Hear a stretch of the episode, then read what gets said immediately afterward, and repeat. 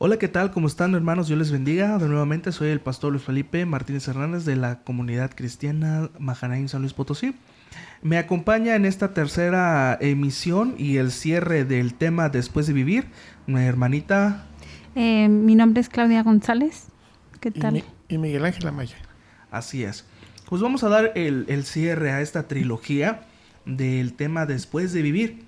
Miren, vamos a a verlo desde un, ángulo profético.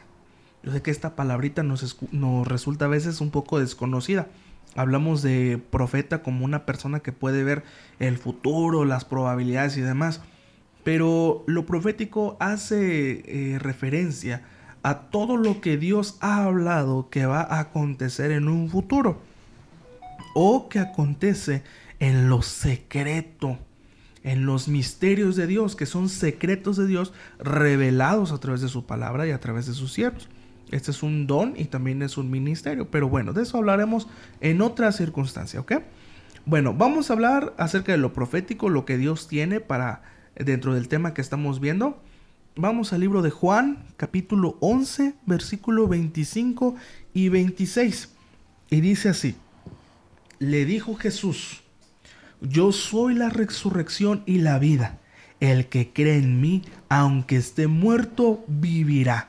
Y todo aquel que vive y cree en mí, no morirá eternamente.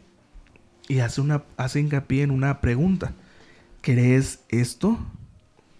Miren, Jesucristo, Él tuvo una, un ministerio, una labor en, aquí en este mundo en su vida cotidiana, dice la Biblia, él nació de una virgen, eh, llegó a una edad madura de 30 años, en el cual él recibió una formación de padre, madre, sus hermanos, hermanas, y al llegar a los 30 años él comenzó una etapa distinta en su vida. A esta etapa de los 30 a los 33 años le decimos el ministerio de Jesucristo el cual es una labor que Dios le encomendó a él a realizar en favor de todos nosotros. ¿Y qué es este ministerio? Él predicó la palabra de Dios, hizo milagros, levantó a varios muertos, eh, hizo varios milagros de resurrección. Eh, recordemos a este famoso, ¿cómo se llama? Este hombre que Jesucristo sacó del sepulcro. Lázaro, exactamente. Bueno, entonces él hizo varios milagros. A los 33 años, es decir, durante tres años, desarrolló este ministerio en vida. Él a los 33 años es crucificado y cuando él pronuncia la siguiente frase en la cruz del Calvario, Padre, en tus manos encomiendo mi espíritu, ahí cierra el ciclo de su ministerio en vida. Durante tres días dice la Biblia que permanece en el sepulcro. La Biblia también nos da luz acerca de qué es lo que hizo en estos tres días. Dice la Biblia que Jesucristo mismo descendió hasta lo profundo de la tierra. ¿A qué? ¿A qué fue? Uno fue, dice la Biblia, a liberar a los que estaban cautivos. Eh, esto es parte de otro estudio, más adelante lo estaremos viendo, que liberó a todos aquellos que habían creído en la palabra del Señor, en la palabra de Dios, y que habían muerto a través de las eras.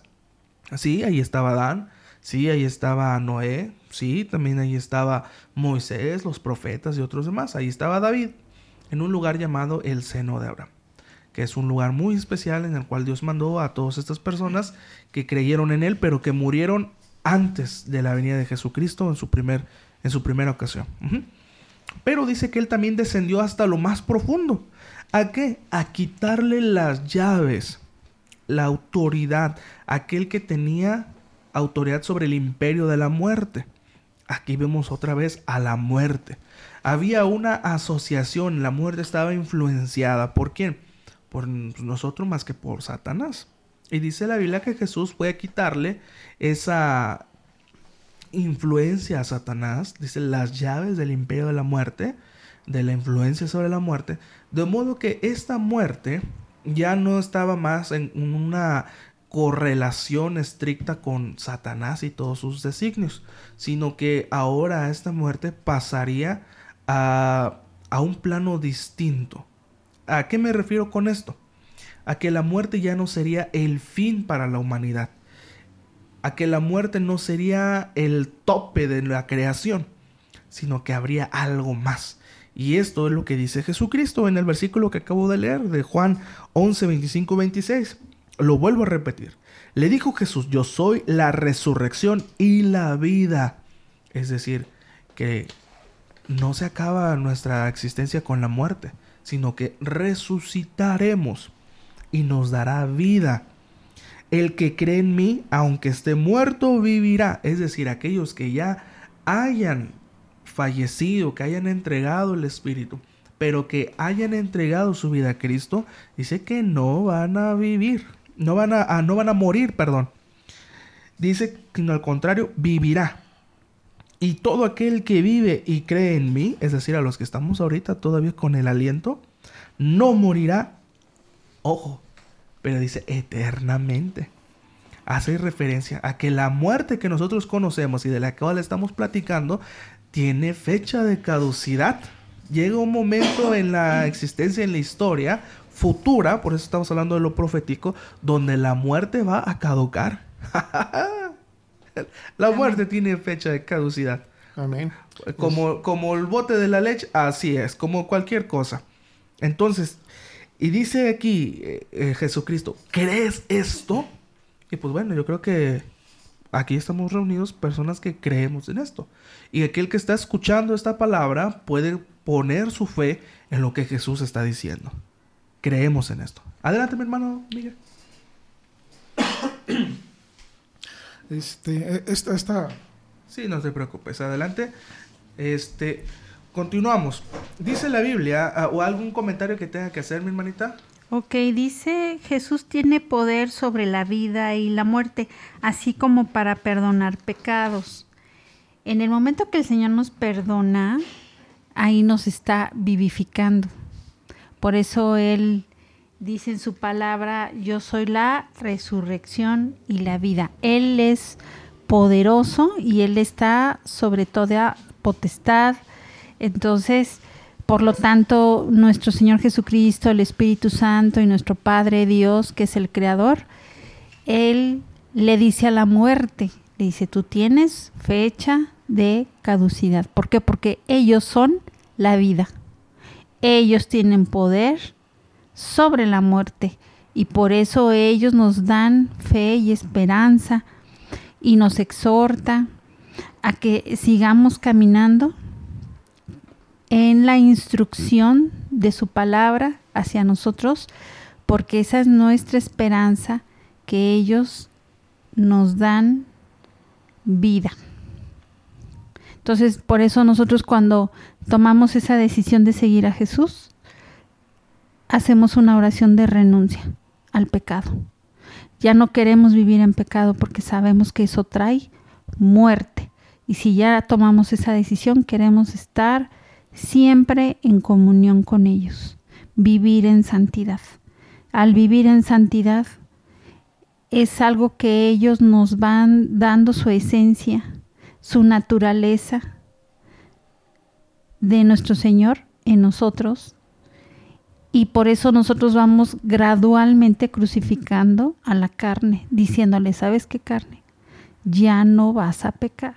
Si te gustaba el chisme, ya no lo vas a hacer no me conviene, no lo quiero, no me quiero enfermar, porque si yo peco, eso va a traer enfermedades. El pecado es un imán, es, un, es una fuente de poder a las enfermedades.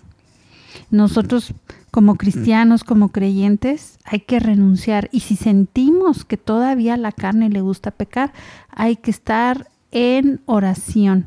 Por eso en la palabra nos dice orar sin cesar para no caer en tentación. ¿Qué tentación? Tentaciones pecaminosas.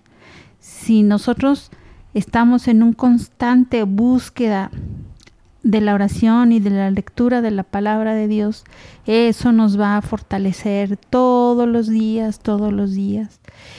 Y eso nos va a ayudar a estar crucificando la carne y vamos a dar un cumplimiento, a tener una cierta estatura delante del Señor. Sí, esa, esa claridad de la que habla mi hermana de esa, de esa visión la tenía Pablo, y aquí tengo un, este, un versículo, en la primera de Filipenses, en el verso 21, dice, porque para mí el vivir es Cristo y el morir es ganancia. ¿Qué nos está diciendo aquí Pablo? Bueno, que para él estar en la carne es, este, es bueno, porque puede participar de la obra seguir trabajando para la obra de Cristo. Y, y, este, y si lo llamaran este, porque fue al fin de sus días, bueno, pues para él es ganancia, porque tiene esa claridad de que tiene una esperanza de vida. Tras de, la, de la muerte física viene una esperanza de vida. ¿eh? Esa esperanza de vida le llegó por, por revelación, revelación de la palabra, la misma palabra que nosotros tenemos ahorita en las manos y que conocemos como Biblia, es la visión que nos presenta Cristo. ¿eh? Este, y nos hace una invitación para quitarnos de la carnalidad. Esa carnalidad es, despojarnos de todo lo que nos estorba para estar en comunión. Y él lo deja de manera muy clara qué es lo que espera de nosotros y qué, cuáles pueden ser los tropiezos. Lo conocemos como el, diablo, el mundo este, o la carne, los tres enemigos a vencer. Pero es uno mismo. Este, así como uno mismo es Cristo para, para hacer frente a todas estas adversidades. Así es, ese versículo que comentas dice, porque para mí el vivir es Cristo y el morir es ganancia, eh, cambia totalmente el sentido de la muerte, porque muchos de nosotros creíamos en cierto momento, o aquel que nos escucha quizá crea esto todavía, que la muerte es el fin, que la muerte es la separación de mis seres queridos, de, de mis posesiones, de todo eso. Pero Aquí vemos que ahora la muerte en Cristo Jesús se transforma en ganancia. ¿Qué es lo que esperas ganar? ¿Esperas ganar honra? Dios dice que Él honrará a quienes a ellos le honren. ¿Esperas ganar vida? Volver a vivir, dice la Biblia, ya lo leímos al principio, que el que muera en Cristo, aunque muera, vivirá. Ajá, entonces cambió totalmente el sentido de la muerte. Y pues ah, estamos hablando acerca de lo profético, acerca de Jesucristo. Mira, cuando hablamos de, la profecía otra vez, hablamos de Jesucristo en su segunda venida. Que la Biblia dice que Él volverá a venir. ¿Qué, qué es, ¿A qué se refiere esto? Miren, el Señor Jesucristo ya vino una vez. En esta primera venida le conocimos a Él como el Mesías sufriente, el Mesías salvador. Ajá. Jesucristo significa el que salva o salvador.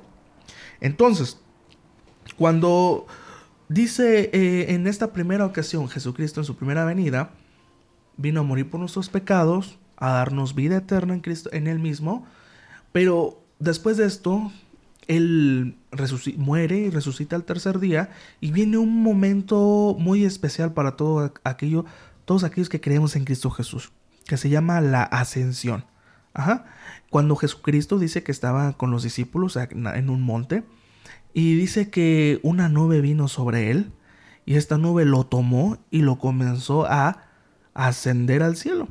Entonces, pero Jesucristo al, ver la cara de los discípulos, de todas estas personas que le creyeron a él en vida y que vieron el milagro de la resurrección, le, le decían a Jesucristo, se veían tristes.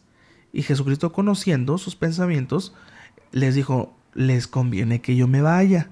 Ojo, ahí nos da una otra promesa. Eh, dice el versículo, porque les conviene que yo me vaya, porque así les enviaré al consolador. Y este no es otro más que el Espíritu Santo, que está con nosotros, que nos da la guía, que nos da ese, calor eh, fraterno, ese calor de Padre, eh, ese calor de Dios, ese mover que muchas veces no alcanzamos a explicar con palabras.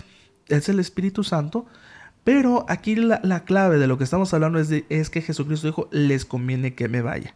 Jesucristo se fue. ¿A dónde? Dice la Biblia que Él fue a la diestra del Padre a interceder por todos nosotros. Y Él está con cada uno de nosotros en nuestro corazón a través del Espíritu Santo.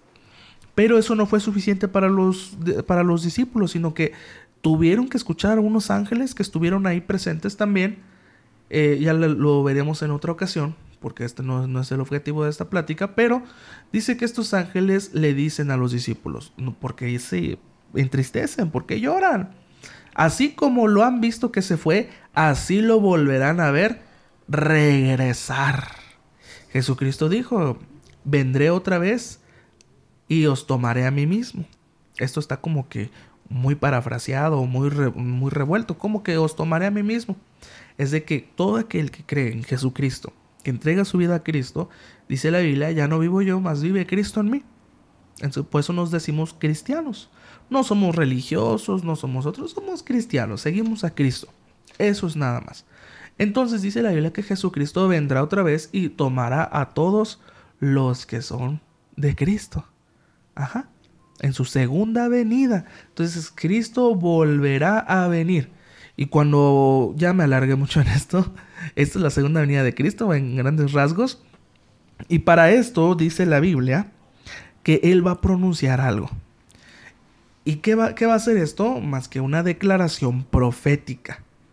Esta declaración viene en el libro de Oseas, capítulo 13, versículo 14. Y miren lo que dice. De la mano del Seol los redimiré. El Seol es el infierno, la muerte, todo eso. ¿ah?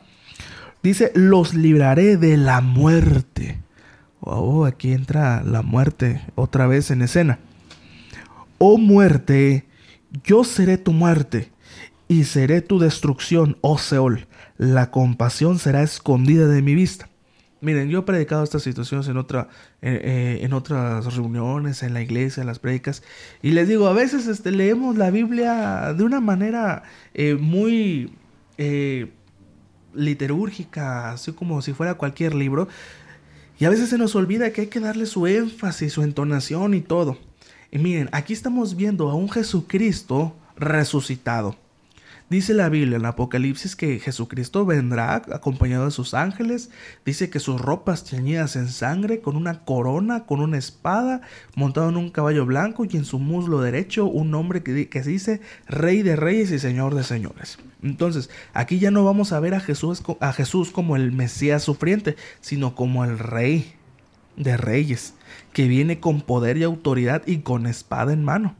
¿Para hacer qué castigo? No, para hacer justicia. ¿A quiénes? A, por todos sus hijos, que han sufrido persecución, muerte, burlas y demás. Es decir, que si yo ahorita que soy cristiano sufro persecución y Cristo viene, viene estando yo en vida, yo seré transformado y, me hago partícipe de, esta, podemos decirle, eh, venganza que Jesucristo haría por mí. O si llego a morir, yo también soy parte de esta promesa. Si muero en Cristo Jesús. Y miren, lo voy a leer con ese énfasis. Señor Jesucristo resucitado con poder y dice, de la mano del Seol los redimiré, los libraré de la muerte.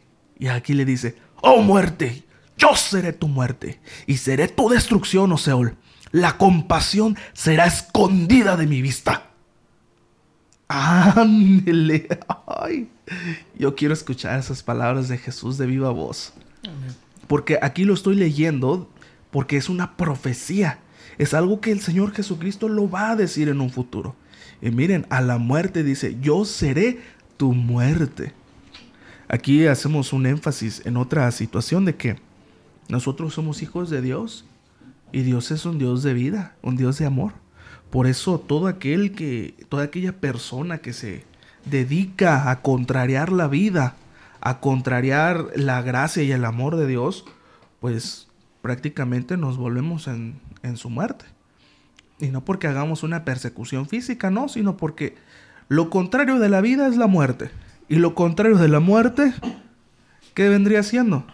La vida, ¿verdad? Amén. Así es, bueno, hablas tú, por ejemplo, de, los tiempos futuros, de los tiempos este, proféticos. Y aquí hay una palabra que es este, muy bonita, que está en el libro de Juan, en el capítulo 3, verso 16. Y este, está hablando Dios, está hablando, hablando de estos tiempos futuros y aquí hay una promesa, una promesa, es, algo hermoso. Este, dice así, porque de tal manera amó Dios al mundo, que ha dado a su Hijo unigénito, para que todo aquel que en Él cree Aquí vamos a hacer énfasis de que donde dice que en él cree, o sea, que tiene fe en él, no se pierda, mas tenga vida eterna. Esta es la promesa, esta es la promesa de Dios para nuestras vidas. Es una palabra profética, es una palabra para los tiempos eh, futuros. Y podemos eh, saber que es una palabra confiable, que es una palabra buena, que es una palabra viva, que es una palabra eficaz y que es para nosotros, que es para todo aquel que quiera extender su mano y quiera tomar estas bendiciones. Este, son bendiciones que, como sus misericordias, son nuevas cada, cada día y están Él está tan cerca como tu aliento. Basta que hagas una declaración y le aceptes y hagas válida esa promesa. Pues mira, yo acabo, estoy viendo aquí en Apocalipsis, este capítulo 20, versículo 11, dice el juicio ante el gran trono blanco. Y dice así, y vi un gran trono blanco y al que estaba sentado en él, de delante del cual huyeron la tierra y el cielo, y ningún lugar se encontró para ellos. Y vi a los muertos, grandes y pequeños, de pie ante Dios, y los, y los eh, libros fueron abiertos. Y otro libro fue abierto, el cual es el libro de la vida, y fueron juzgados los muertos por las cosas que estaban escritas en los libros, según sus obras. Hasta ahí. Así es. Dice que vamos a ser juzgados todos, dice, del más grande al más chico. Pero ahora, ¿qué va a pasar después de ese juicio? Dice la Biblia en Primera de Corintios 15, 26 que después de todo este juicio dice, y el último enemigo a vencer, o que dice la versión, eh, nueva versión Biblia de las Américas, y el último enemigo que será eliminado es la muerte. Entonces la muerte tiene fecha de caducidad.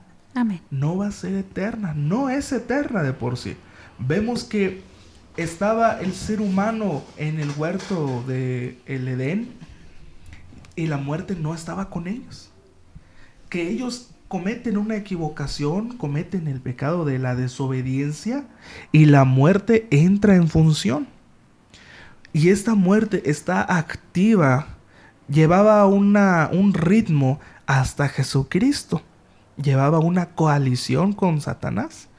Después de esto Jesucristo quita las llaves del imperio de la muerte y ahora esta muerte adquiere otra, otra tonalidad como consecuencia de nuestro alejamiento o como dijimos en Apocalipsis 21.8 dice pero los cobardes y los incrédulos aquí hace énfasis en estos dos primeramente porque a veces por falta de carácter, por falta de decisión, no nos acercamos a Dios, no nos acercamos a su palabra, a su amor, a su, a su sombra, dice también el Salmo, a la sombra del Altísimo.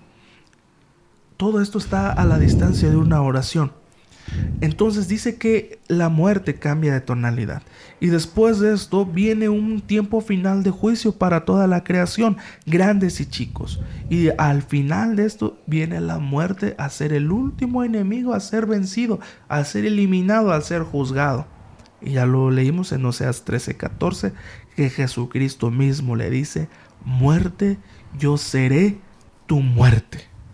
Entonces, hasta ahí se acaba el periodo de existencia, el periodo de actividad de este espíritu que aqueja a toda la humanidad hasta ese momento. Bueno, tú que nos has escuchado, hermano, hermana, amigo, amigo, amiga, te pido en el nombre de Jesús, por amor a su palabra, que hagas caso de esta enseñanza que hemos llevado a través de estos tres episodios, a que recibas el regalo de la vida eterna la cual es en Cristo Jesús, Señor nuestro.